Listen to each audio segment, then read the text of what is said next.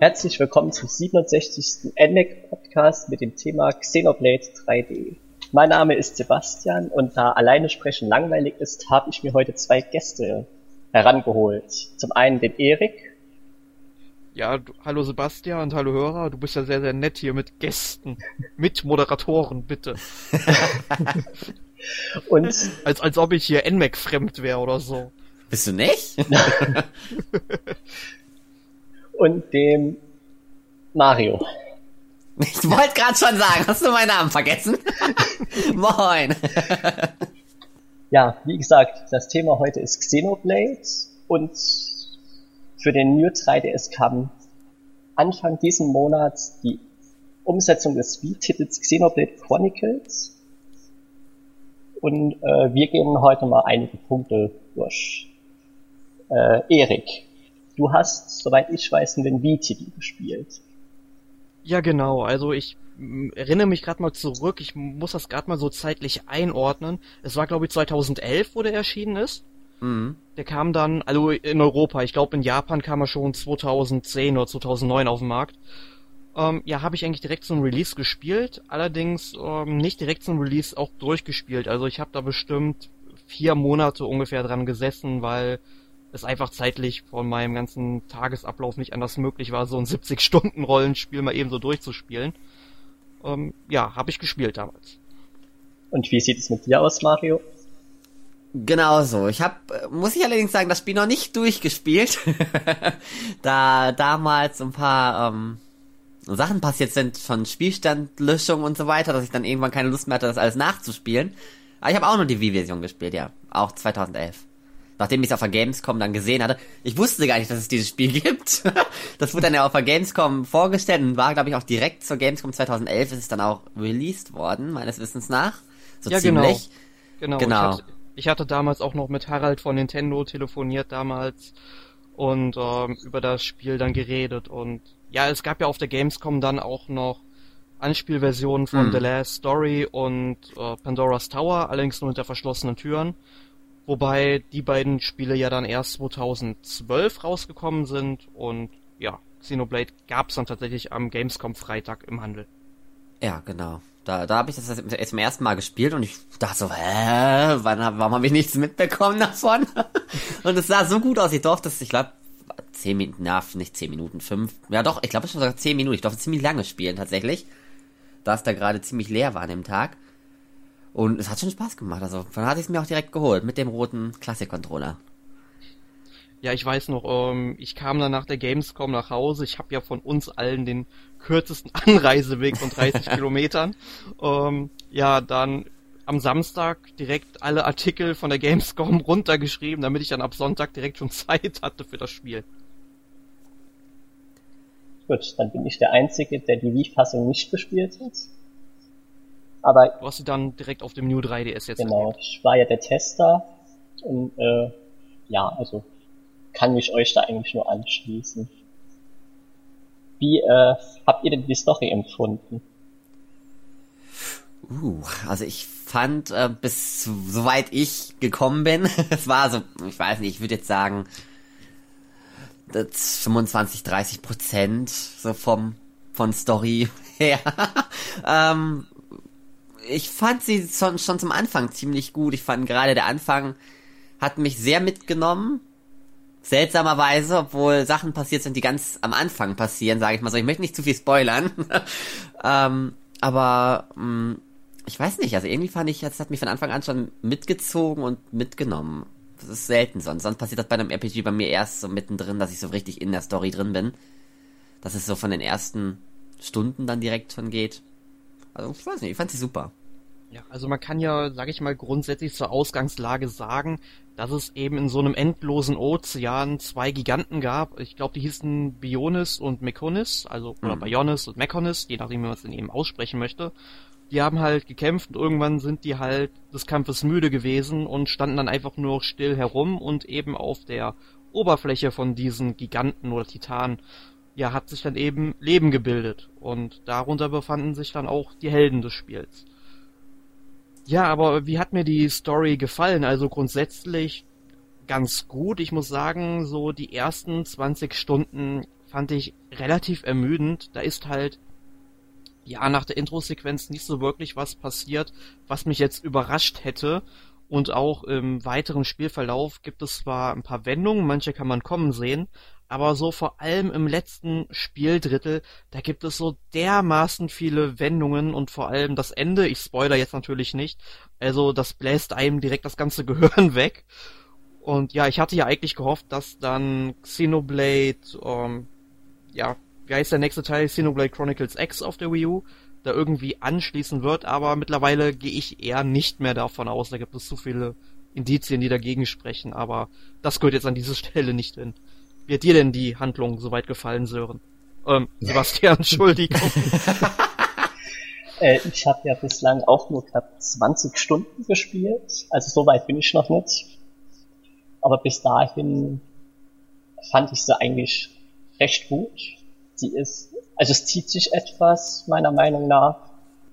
Die, also ich empfand das so, dass man oft leveln muss, um weiterzukommen. Das stört mich ein bisschen und hat mich gestört. Aber das ist ja jetzt eher weniger Story.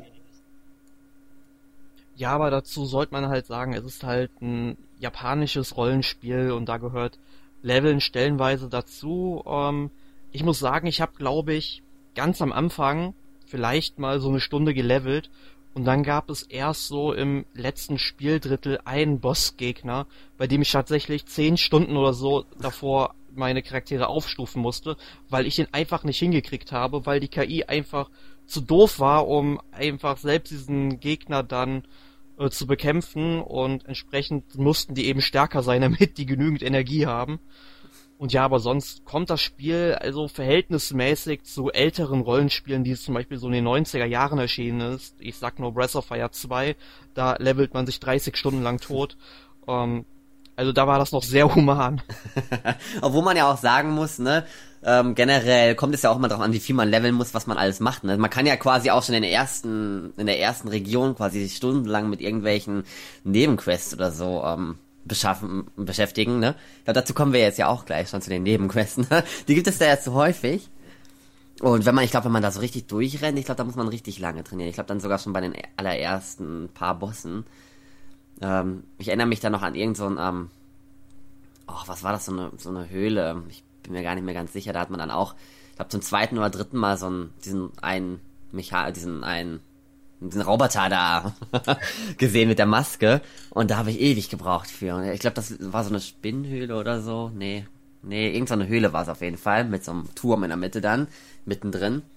Und da habe ich, glaube ich, echt Ewigkeiten dran gesessen. Aber dann weiß nicht, aber auch nie Nebenquests gemacht. Also eigentlich fast nie. ja, ich muss sagen, halt, die ganzen Nebenquests, die haben mir eigentlich auch gar nicht so gut gefallen. Die waren meiner Meinung nach total uninspiriert. Man kam da irgendwie in eine Stadt und hat dann eben halt seine Nebenquests bekommen und es war dann eben so Sammel- und Tötungsaufgaben. So Online-RPG-mäßig, ne? Ja, genau, also es hat jetzt nicht so äh, riesige Ausmaße angenommen, dass du zum Beispiel 100 Gegner töten musst oder so. Also es sind dann tatsächlich nur dann immer ein paar gewesen. Ähm, das Tolle war halt, wenn man eben durch diese Spielwelt gelaufen ist und die eigentlich richtig gut erkundet hat, dann hat man die ganzen Nebenquests im Grunde schon im Vorbeigehen erledigt. Also das war jetzt nicht so nervig, nur sie haben halt eigentlich keine tolle Geschichte erzählt.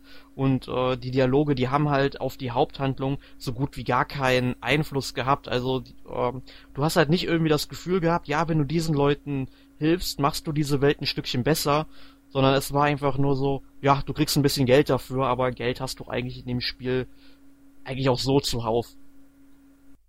Ich hab gar nicht so viele Nebenquests bisher gemacht. Wie du schon sagtest, sie sind relativ uninspiriert, langweilig. Und für nichts nutzt eigentlich. Von daher, ich kann da nicht wirklich viel davon sagen und ich, nur, äh, ich halte von den Nebenquests in dem Spiel nichts. Ich spiele wenig RPGs und die, die ich spiele, haben in der Regel bessere. Oh, das sind sehr linear aufgebaut, ne? Ja, das genau. gibt's ja auch bei vielen RPGs, ne? Die Nebenquests oh. in Xenoblade wiederholen sich halt relativ häufig. Das ist dann mal, da muss du ein Monster besiegen des einen Typs und in der anderen Stadt dann vom anderen Typ und das ist dann doch relativ, ja, langweilig auf. Ja, man muss dazu allerdings sagen, das ist eigentlich auch so ein typisches Merkmal von Japano-RPGs. Ähm, die beziehen sich halt hauptsächlich auf die Haupthandlung und bauen die mit ihren androgynen Helden so richtig gut aus, aber eben das drumherum, das kriegen die in vielen Fällen oft noch nicht so hin. Also man muss sich ja mal, wenn man sich den westlichen Markt anguckt, zum Beispiel ein gutes Beispiel ist zum Beispiel Fable 3. Ich finde, die Nebenquests, die es in Fable 3 gibt, sind somit die besten, die ich je in so einem Rollenspiel erlebt habe, weil sie wirklich abwechslungsreich sind, dich mit verschiedenen Aufgaben äh, betreuen. Da wirst du zum Beispiel irgendwie geschrumpft und musst dann von so ein paar Magiern in so einem Pen-and-Paper-Rollenspiel auf einmal mitspielen. Und solche beknackten Ideen, sag ich mal, äh, das trauen sich die Japaner mir nicht. Die Japaner, die wollen halt eher wirklich sich auf die Haupthandlung konzentrieren, alles drumherum quasi nur so als Zusatz geben, den man eben nicht unbedingt machen muss. Das ist ja auch voll, äh, ja, völlig legitim im Grunde, weil ja. die Handlung von Xenoblade Chronicles ist ja wirklich gut. Ich meine, sonst artet das noch aus wie bei Skyrim, wo niemand überhaupt die Hauptquest überhaupt weiß, worum es überhaupt geht. Ja. Also ich weiß es immer noch nicht und ich habe das Spiel bestimmt 60 Stunden gespielt und ich weiß nicht, worum es in Skyrim wirklich geht. Weil ich einfach rumlaufe, da, ach, da soll ich jemanden töten, dann soll ich in die Höhle reingehen und den da befreien, dann werde ich aber mal zum Werwolf. nee, aber wenn wir jetzt gerade schon bei diesen Vergleichen mit westlichen Rollenspielen sind, wir haben als nächsten Punkt nämlich das Handwerkssystem aufgeschrieben. Man kann ja in Xenoblade Chronicles durch die ganze große offene Spielwelt laufen und überall findet man eben ja Erzadern und wo man eben Metalle schürfen kann oder Mineralien bekommt. Und ja, man kann dann eben in die Stadt gehen und die dort einschmelzen und dann quasi diese Juwelen waren es, glaube ich, die du dadurch bekommen hast, ja in deine Ausrüstung einsetzen. Finde ich eigentlich ganz cool, weil sowas gab es ja zum Beispiel auch in Final Fantasy VII mit Materia, um eben deine Waffen zu verbessern. Äh, hier geht das, glaube ich, auch mit den Ausrüstungen. Allerdings muss ich sagen, dass dieser Prozess, diese Juwelen herzustellen, am Anfang ist das vielleicht noch erträglich, aber wenn du irgendwie, man hat ja da glaube ich mehrere Beutel irgendwie, wenn du da mit deinem ganzen vollen Rucksack ankommst und dann hunderte Erze da einschmelzen willst, ich habe tatsächlich mal auf die Uhr geguckt damals, man sitzt da teilweise eine ganze Stunde dran und das ist einfach übertrieben. ja, es ist schon echt schwierig bei dem Handwerkssystem, obwohl ich finde, es ist eigentlich eine schöne Sache, dass das generell da drin ist, weil es sehr offen eigentlich auch ist. Nur dieses, diese Ewigkeit zu warten, ne? das hätte man einfacher machen können. Man hätte einfach sagen können, alle sofort, zack. Meinetwegen darf man ja auch ein bisschen warten, meinetwegen darf das so ein Balken lang laufen oder so ein bisschen längerer Balken, aber so extrem lange. Ja, jedes Online-Rollenspiel macht das so. Ich meine, ja. wenn man sich, wenn man sich schon irgendwie so Online-Rollenspiele als Vorbild für ein Offline-Rollenspiel nimmt, dann sollte man es auch möglichst gut umsetzen, damit es für ein Offline-Rollenspiel auch richtig viel Sinn ergibt. Ne? ja, da kommt einem fast schon das Gefühl, so wie bei so anderen Online-Browser-Spielen, wo du dann erstmal warten musst, dann steht da in der Realtime, ja, du musst jetzt drei Stunden warten und dann ist es fertig. so schön ist es zwar nicht, aber nee. im nächsten eventuell, hoffe ich nicht, dass sowas dann kommt. Echtzeit warten. Bei sowas kann das ruhig schon schneller gehen. Ja gut, wenn du das äh, regelmäßig gemacht hast, also vielleicht nach jeder Höhlentour mal, dann hat es auch keine Stunde gedauert. Naja, also ich meinte tatsächlich schon, also du bist ja noch nicht so weit in dem Spiel, aber wenn du das so nach 40, 50 Stunden machst, wo du dann tatsächlich äußerst viele Mineralien bekommst, dauert das wirklich so lange. Weil da brauchst du nur einmal die Stadt verlassen und kommst mit einem Rucksack ein paar Minuten später wieder rein. Hast du denn so oft das benutzt, Erik, jetzt? Also die wirklich die Waffen geschmiedet? Äh, also bis ja, jetzt, also wo ich war, ich habe das jetzt nie, ich habe das hier und da mal, aber ähm, ich hab, ich bin sowieso generell meistens, ich kaufe das dann lieber. ja, also ich sag's mal so, ich habe es auf jeden Fall ausgenutzt und ein paar bestimmte Effekte zu erzeugen. Ich weiß jetzt allerdings nicht mehr genau, welche das waren. Sie waren jedenfalls sinnvoll, weil sonst hätte ich mich nicht so sehr damit beschäftigt. Ähm, ja, aber grundsätzlich habe ich das wirklich bis zum Ende durchgehend genutzt und man hatte dadurch später, soweit ich weiß, auch wesentlich bessere Effekte gehabt, weil du hast ja dann, wenn du die eingeschmolzen hast und dann wieder eingeschmolzen hast, ja deutlich bessere Items gekriegt. Mhm. Obwohl ich war mir nicht mehr ganz sicher, ähm, wir haben dann den nächsten Punkt, das Harmoniediagramm. War das nicht irgendwie so, dass man dann Schmieden, dass das auch mit dem Schmieden was zu tun hat? Ich bin mir nicht mehr ganz sicher bei dem Harmoniediagramm tatsächlich gerade, aber ich meine, das haben die da nicht dann irgendwie, ging das dann nicht schneller? Und nee, man hat andere Waffen bekommen, ne? Andere, andere, ähm. Ähm ich glaube, der Effekt für diese Juwelen, die du eben gekriegt hast, ne? Ich, mm. Der hat sich dadurch deutlich verbessert, je näher die zusammen gestanden haben. Aber ähm, wir so sollten, glaube ich, am besten mal erklären, was das Harmoniediagramm ist. Ja. Sebastian, du warst ja richtig begeistert davon, als ich deinen Test gelesen habe. ja, äh, das Harmoniediagramm ist, wie der Name sagt, ein Diagramm der Harmonie. Also äh, wir bekommen wie auf einer Karte mehrere Punkte angezeigt und über Linien sind dann die Charaktere sind dann diese Punkte, die Charaktere, also die, die Charaktere darstellen, miteinander verbunden. Und äh, ich weiß es nicht genau, ich glaube, die, die sind dann irgendwie zusammengerückt oder so, ich weiß es nämlich. Und je näher die dann halt, äh, also je besser die Verbindung zwischen den beiden war, desto schneller war auch, also desto stärker war zum einen der Angriff im Team und zum anderen ging auch das Schmieden deutlich schneller. Nur äh, das Harmoniediagramm baute nicht nur auf äh, Kampf, Kollegen, Freunden irgendwas auf, sondern da waren auch wirklich alle Charaktere, die man im Spiel getroffen hat und mit denen man reden konnte, vertreten. Also jeder kleine Nebencharakter, der einen nur einen Satz gesagt hat, war dort dann wirklich eingetragen. Das ist meiner Meinung nach schon eine großartige Leistung für ein solches Spiel. Ja, das ist sehr, sehr immens, würde mhm. ich mal sagen.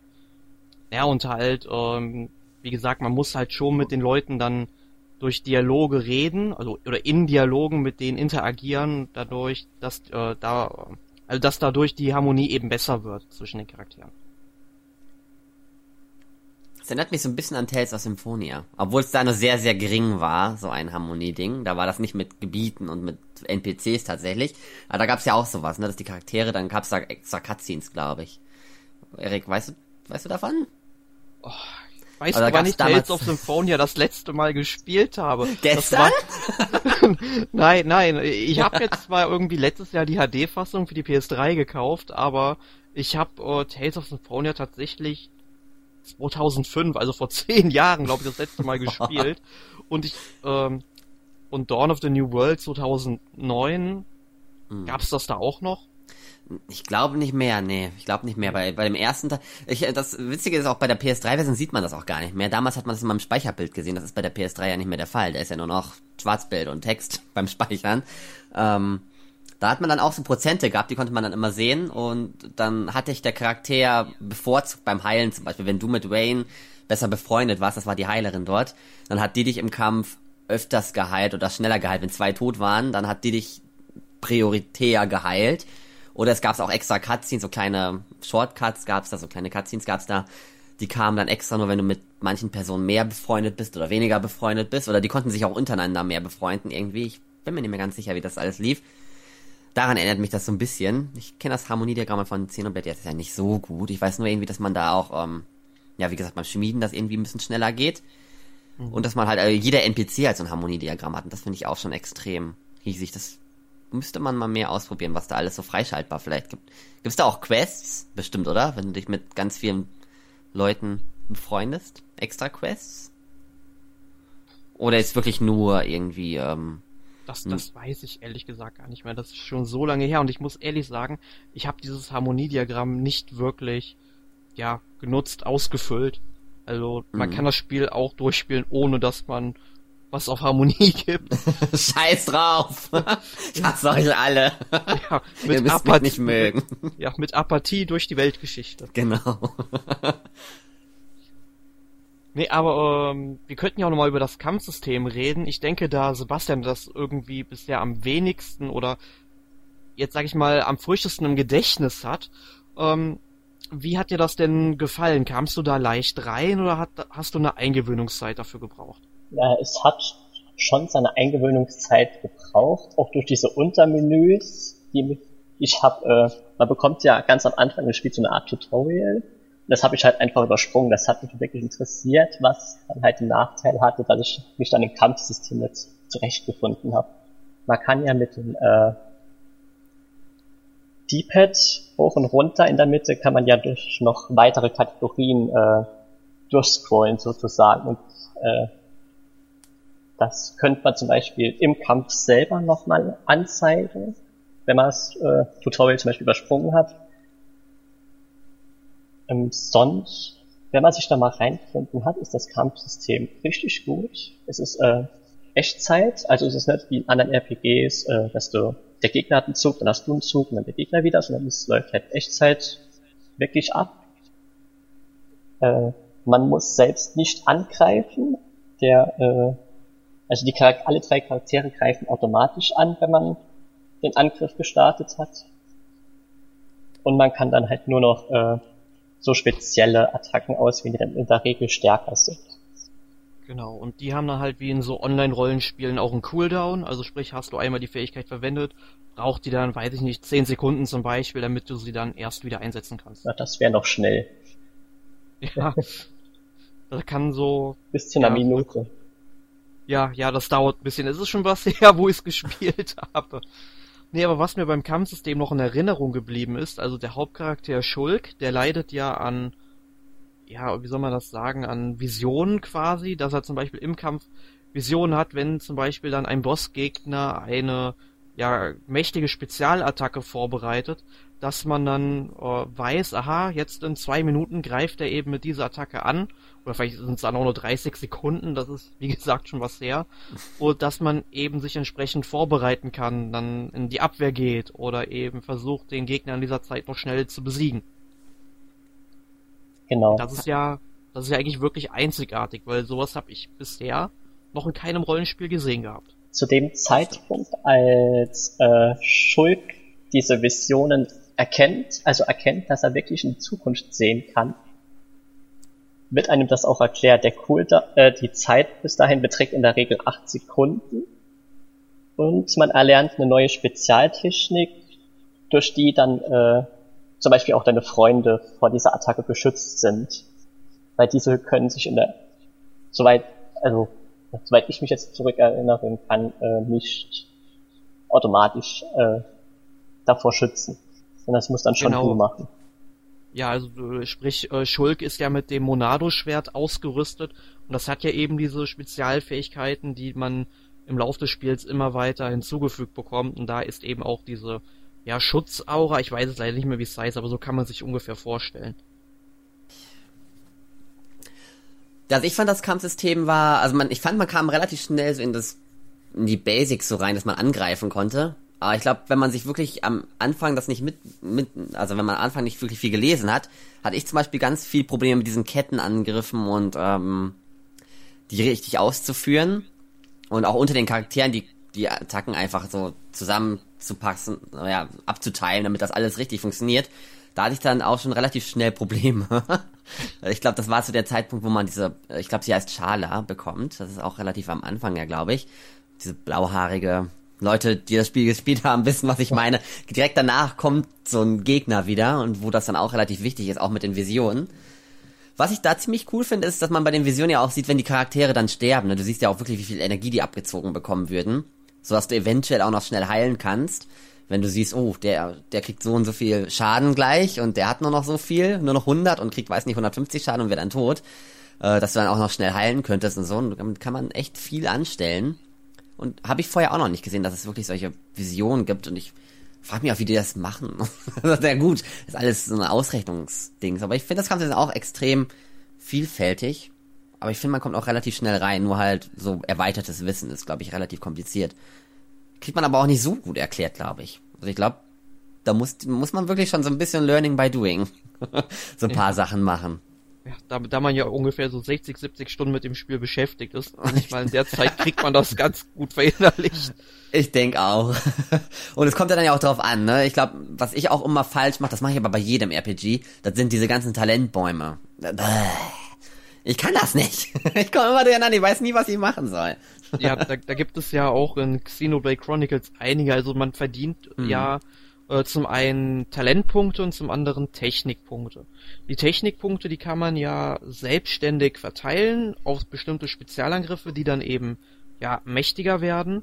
Und bei den Talentpunkten, da kann man zwischen verschiedenen Talentbäumen wählen und die werden halt dann in diesem Talentbaum automatisch verteilt und dann kriegt man da auch, ja, so äh, größtenteils passive Fähigkeiten, wenn ich das richtig ähm, in Erinnerung habe, dass man zum Beispiel 4% resistenter gegen Feuerangriffe ist oder sowas. Mhm. Ja, ich weiß, die Talentbäume waren noch nie so mein Ding. ich konnte da immer durcheinander mit. Ich habe auch damals als RPGs gespielt, also Online-RPGs, habe ich immer wieder so eine Frucht eingesetzt oder was es da alles gab, womit man das wieder zurücksetzen konnte. Ich weiß auch nicht. Irgendwie habe ich immer das Gefühl, wenn ich schwach bin, liegt das daran, dass ich mich irgendwie falsch geskillt habe. Ja, das Tolle ist, das Tolle ist ja, du kannst ja zwischen den äh, Talentbäumen kannst du immer wieder wechseln. Und, und wenn du halt die Technikpunkte, die brauchst du ja nicht zurücksetzen. Du brauchst ja einfach nur es gibt ja kein Limit, wie viel du verteilen kannst. Es gab ja mhm. zum Beispiel, ich glaube, wenn man sich zum Beispiel Diablo anguckt, da gibt es ja, wenn ich mich richtig erinnere, nur eine bestimmte Anzahl an Punkten, die man tatsächlich verteilen kann. Und wenn du dann einmal deinen Charakter falsch geskillt hast, dann ist der eben im Arsch. Ja, und bei äh, Xenoblade, ja gut, dann tust du einfach weiter leveln und kriegst dafür Technikpunkte, die du dann in die Fähigkeiten investierst, die du dann wirklich willst. Ne? Ja kann man schon ganz gut leveln, ne? Obwohl ich sagen muss, Xenoblade, das kann sich damals mir besser gefallen oder ich kann schneller rein als zum Beispiel Last Story. Was ja theoretisch auch, ne, wie gesagt, zu diesen drei RPGs auf der Wii gehört.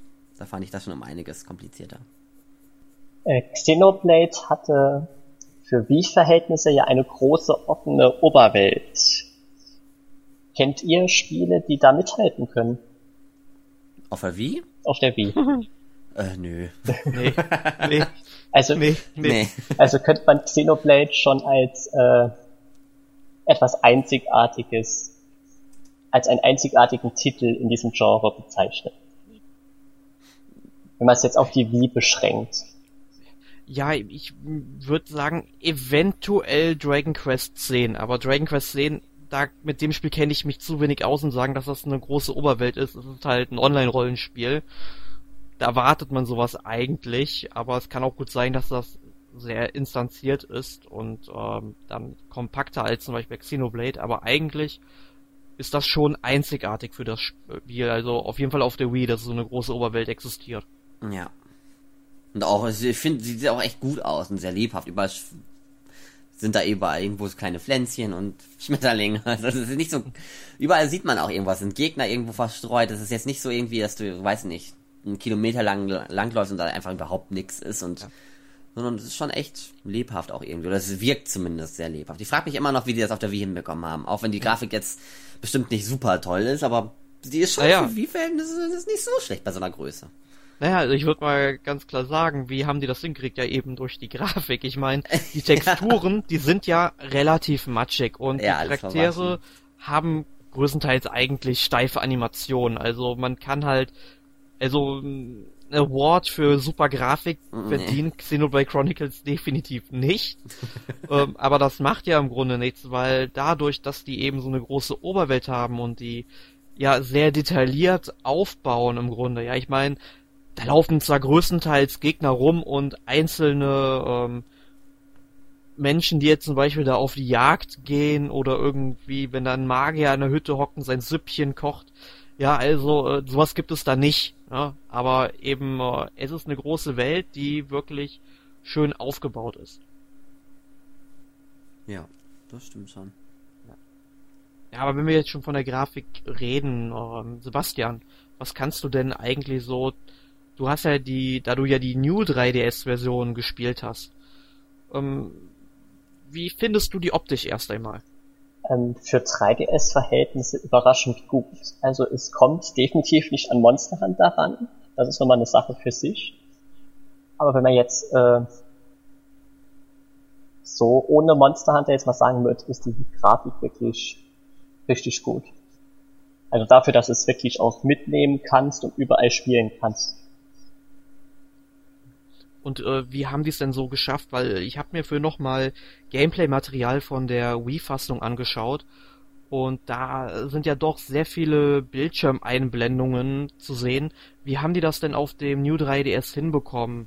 Ähm, weil zum Beispiel, ich kann mich halt erinnern, dass auf dem Fernsehbildschirm dann oben links ja drei Fenster mit den Charakterinformationen waren, wie viele Lebenspunkte die jetzt noch haben und so weiter und überall im Bild waren halt noch die Lebensanzeigen von den Gegnern und so weiter. Haben die das auf dem New 3DS dann auf den Second Screen ausgelagert oder das dann auch irgendwie komprimiert auf dem großen Bildschirm? Ja gut, das ist eben der Vorteil der zwei Bildschirme. Da haben sie dann einfach selektiert. Die äh, Charakter Charakterinfos sind auf dem Touchscreen zu finden, sowie die Karte und kleine Steuerungsinfos.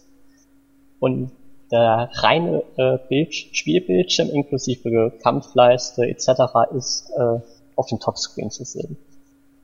Das klingt auf jeden Fall säuberlich umgesetzt und ja. mit Gedanken dabei. Auf jeden Fall. Na, ich kenne halt den Grafikvergleich. Ähm, ich habe die New 3DS-Fassung leider nicht gespielt. Vielleicht mache ich das irgendwann nochmal.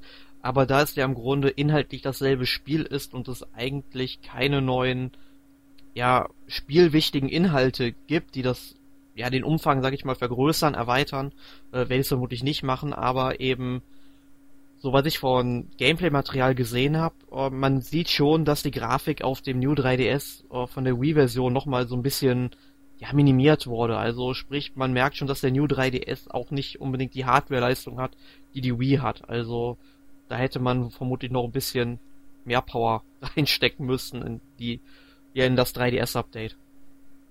Das stimmt schon. Obwohl, ja, doch. Also es, ich glaube, ich habe, ich kann es halt nicht auf so einem kleinen Bildschirm. Also ich habe ja ganz viel Gameplay-Material von der 3DS-Version gesehen, so in Form von Let's Plays. Aber ähm, da kann man das natürlich auch immer so schlecht sehen, wenn man das dann im Vollbild sieht. Äh, sieht es mhm. schon echt sehr, sehr verwaschen aus. Um einiges mehr als auf der Wii-Version. Ich weiß jetzt nicht, wie es auf so einem kleineren Bildschirm aussieht. Ich denke, dann ähm, sieht es wieder etwas besser aus. Ja, auf jeden das, Fall. Denke ich definitiv, weil man, obwohl man auch wieder ein bisschen näher dran ist. Mm, aber ich finde zum Beispiel, wenn man jetzt so umsetzungstechnisch Donkey Kong Country Returns ansieht, sieht es um einiges besser auf dem 3DS aus. Also, also es ist nicht so groß. Also ich weiß nicht, also ich finde, es sieht schärfer einfach generell aus. Und das ist ja auch eigentlich eine Umsetzung von einem Wii-Spiel, von denselben ähm, Studio. Ich weiß es nicht so genau. Also, pf, ja gut, es ist halt ein riesiges Spiel, ne? Ob man da jetzt so viel verbessern konnte. Während bei Donkey Kong natürlich nur ein 2D-Ding theoretisch ist. Aber ich denke schon, dass es nicht so schlecht aussieht. Außer man guckt es im Vollbild. Was ja bei dem Spiel eh nicht geht, wenn man auf dem 3DS das spielt. Wenn wir schon bei der Umsetzung auf dem 3DS sind, selbstverständlich gibt es für den 3DS neue Funktionen, wie zum Beispiel Street Pass und das Scannen der Schalk Amiibo Figur. Ähm, ihr zwei habt ja nur die äh, Wii-Fassung gespielt. Ich habe keinen Schalk-Amiibo aufgreifen können. Äh, laut Anleitung bekommt man am Tag drei, drei Marken, wenn man den scannt. Also man kann ihn jeden Tag scannen und bekommt dann jeweils drei Marken dafür. Und von diesen Marken kann man dann eine äh, Lotterie, also an einer Lotterie teilnehmen. In kann man dann, nur dran teilnehmen, wenn man die Schalk Amiibo hat, oder kann man auch diese Marken so sammeln? Naja, das ist, äh, die Marken kannst du auch über Street Pass sammeln und dir von den, äh, wie heißen die? Diese Münzen, die du im 3DS selbst sammelst. Ach so, beim Laufen. Ja. Das sind diese ja, ganz normal goldenen diese komischen Münzen. Ach so, ach so. Da kostet dann ja. eine Marke fünf Münzen, was relativ teuer ist, aber ja, gut. Über Street. Na gut, also das ist jetzt nicht so exklusiv, ne? Nee. Also der gut für die, also von der Amiibo her, ne?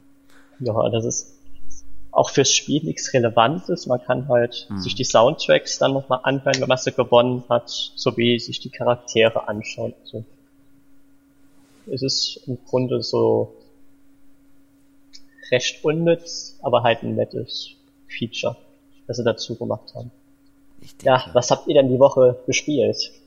Oh, was habe ich diese Woche gespielt? Ich habe eigentlich mir die neuen Strecken in Mario Kart 8 angeschaut, inklusive ja, den drei neuen Charakteren, also Bewohner, Bewohnerinnen, Melinda und Knochenbowser. Ja, ich muss sagen, mir gefallen die neuen Strecken eigentlich ganz gut. Auf jeden Fall besser als das letzte DLC-Paket. Finde vor allem die Animal Crossing Strecke ganz cool, da die ja ihre Jahreszeit wechselt bei jedem neuen Spielstart. Ähm, ja, ich muss jetzt sagen, vom 200 Kubik äh, Geschwindigkeit, also von der 200 Kubik Geschwindigkeit bin ich jetzt nicht so überzeugt. Ich finde, das verstärkt den Glücksfaktor in diesem Spiel immens. Also ich habe das jetzt ähm, gestern und vorgestern alleine und heute auch nochmal mit einem Freund zusammen gespielt und es ist einfach nur Wahnsinn teilweise, wenn da, wenn man da einmal von einem Panzer getroffen wird, man kann zwei Runden Erste sein, ein Panzer und schon ist man auf einmal Achter und ich schmeiß da mein Gamepad in die Ecke, also ich darf kein Mario Kart 8 mehr spielen. Ähm, ja, also deswegen Nintendo, ich hasse euch dafür, dass ihr diesen Glücksfaktor immer so hochschraubt mit jedem neuen Mario Kart. Ich verstehe einfach nicht, wieso. Nee, aber dafür habe ich einen netten Ausgleich gefunden und zwar mit äh, Tokiden Kiwami auf der PlayStation 4. Ist im Grunde so ein Monster Hunter Klon von Toei, äh, nee, Koei Tecmo und ja, spielt sich im Grunde genauso wie Monster Hunter, äh, allerdings ohne diesen ganzen Simulationsschnickschnack, den ich ja bei dieser Serie so hasse und deswegen nicht so wirklich spiele. Und da hat man tatsächlich auch schon nach ein paar Stunden richtig viel Spaß mit und muss nicht erst 50 Stunden spielen, bis man eine angemessene Ausrüstung hat und die sich zusammengebaut hat. Also das geht da sehr, sehr viel schneller und kann ich eigentlich jedem empfehlen. Allerdings muss ich ja klar dazu sagen, dass Monster Hunter 4 zum Beispiel oder ja, Monster Hunter 3 eigentlich immer noch objektiv betrachtet das bessere Spiel ist, aber mir gefällt Tokiden Kiwami einfach dadurch, dass es halt auf das Nötigste reduziert ist, eigentlich viel, viel besser. Für welche Konsole ist das denn? Äh, für PlayStation 4. Ah, okay. Ich bin überlegen, ob es auch für die Xbox One gibt, aber auf jeden Fall PlayStation 4. Auch hier in Europa, weil das ist ja ein sehr japanisch klingender Name gerade. äh, das ist auch hier in Europa erschienen. Ach so, genau, okay. genau mit dem Hätte Namen sein können, ne? Du bist ja auch des Japanischen so ziemlich mächtig hätte ja sein können, dass du es dir importiert hast. Aber man kann es auch hier erwerben. Das klingt ah, nämlich interessant. ähm, ja, also was heißt, drei Semester lang jetzt Japanisch studiert, ich mache es auch weiter, es macht auch Spaß, aber ich würde nur nicht sagen, dass ich unbedingt das Japanisch mächtig bin, aber ich find's cool, weil ich habe ähm, jetzt gestern und heute auch noch zwei ähm, alte Alfred Hitchcock Filme gesehen auf Blu-ray und die haben auch tatsächlich japanische Tonspuren mit japanischen Untertiteln. Also finde ich wirklich großartig. Da habe ich in nächster Zeit sicherlich was zu tun, so ein paar alte Klassiker dann auch nochmal auf Japanisch zu gucken. Gut, aber so, das war's eigentlich so, was ich diese Woche oh, mit Spielen und Filmen und so weiter erlebt habe. Wie sieht's denn bei dir aus, Mario? Ja, natürlich auch Mario Kart. Den DLC, ich habe seit dem Release jeden Tag gespielt, teilweise gestreamt, eigentlich jeden Tag. ähm, oder mit anderen gestreamt, halt nicht nur immer selber, sondern halt eben mitgefahren. Das ist bei Mario Kart ja relativ leicht. Mm, ich muss sagen, der auch, also so ziemlich dasselbe wie bei Erik eigentlich. Der zweite DLC gefällt mir definitiv mehr als der erste. Ich finde gerade die Mario Metro finde ich ganz witzig. Das ist auch meine Lieblingsstrecke. Und die redet Deutsch im Hintergrund. Hast du das schon mitbekommen, einer von euch? Im Hintergrund diese Ansage, diese Zugansage. Nee, ich, ich wollte es versuchen rauszuhören, aber ich, mir ist es noch nicht gelungen. Also, ich habe es mehrmals gehört, ich habe jetzt auch noch keine genauen Worte, aber es ist auf jeden Fall Achtung und dann irgendwas mit irgendeiner Zahl, ich glaube 40 oder so.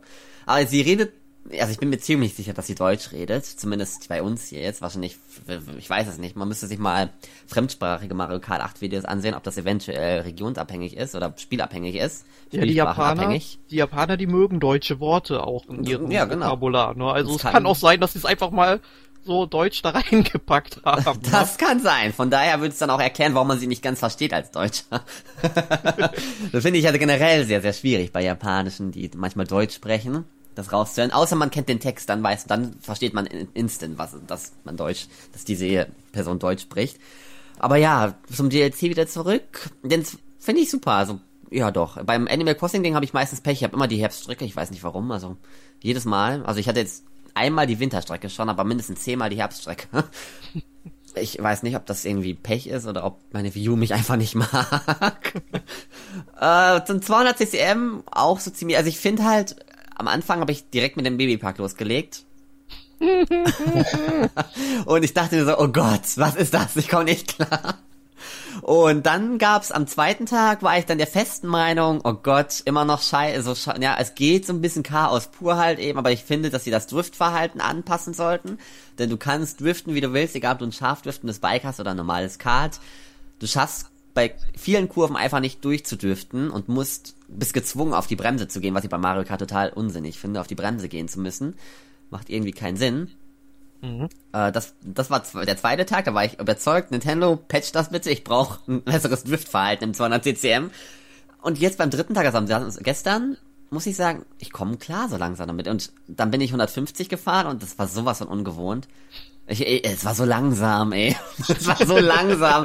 Ich habe überhaupt nicht mehr, ich habe das überhaupt nicht mehr hinbekommen, gar nicht. Also null. Und dann bin ich wieder 200 gefahren und dachte mir, ja, alles perfekt, läuft alles. Und dann sind wir auch einmal mit ohne Items, also nee, mit ohne, wie dumm, ohne Items gefahren.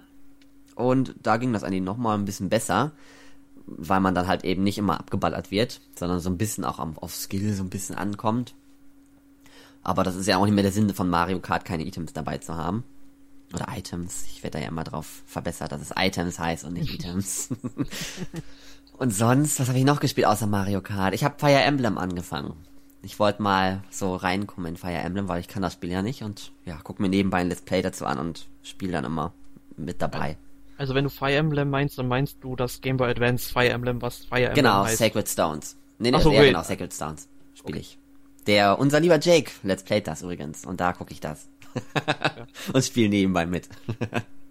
nee, habe ich am, ich glaube in der letzten Ausgabe war der Test schon auf das NMAC getestet, war ziemlich gutes Fire Emblem.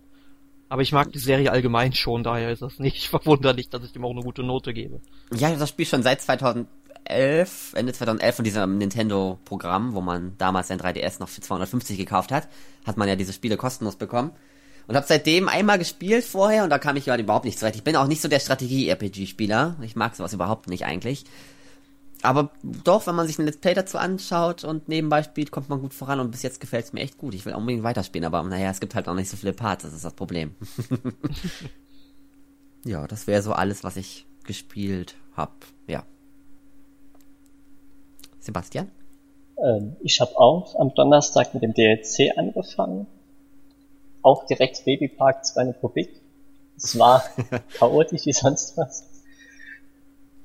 Aber äh, ja, so kann ich mich die eigentlich nur anschließen. Mario online gespielt, mit Freunden. Und äh, sonst. Du warst auch einmal in der Lobby, ne? Glaube ich. Du ja, bist als, mit einem, als ich gestreamt habe, hab ich, genau. Da habe ich gesehen, dass äh, Patrick mit Freunden spielt. Da wollte ich einfach mal reinplatzen.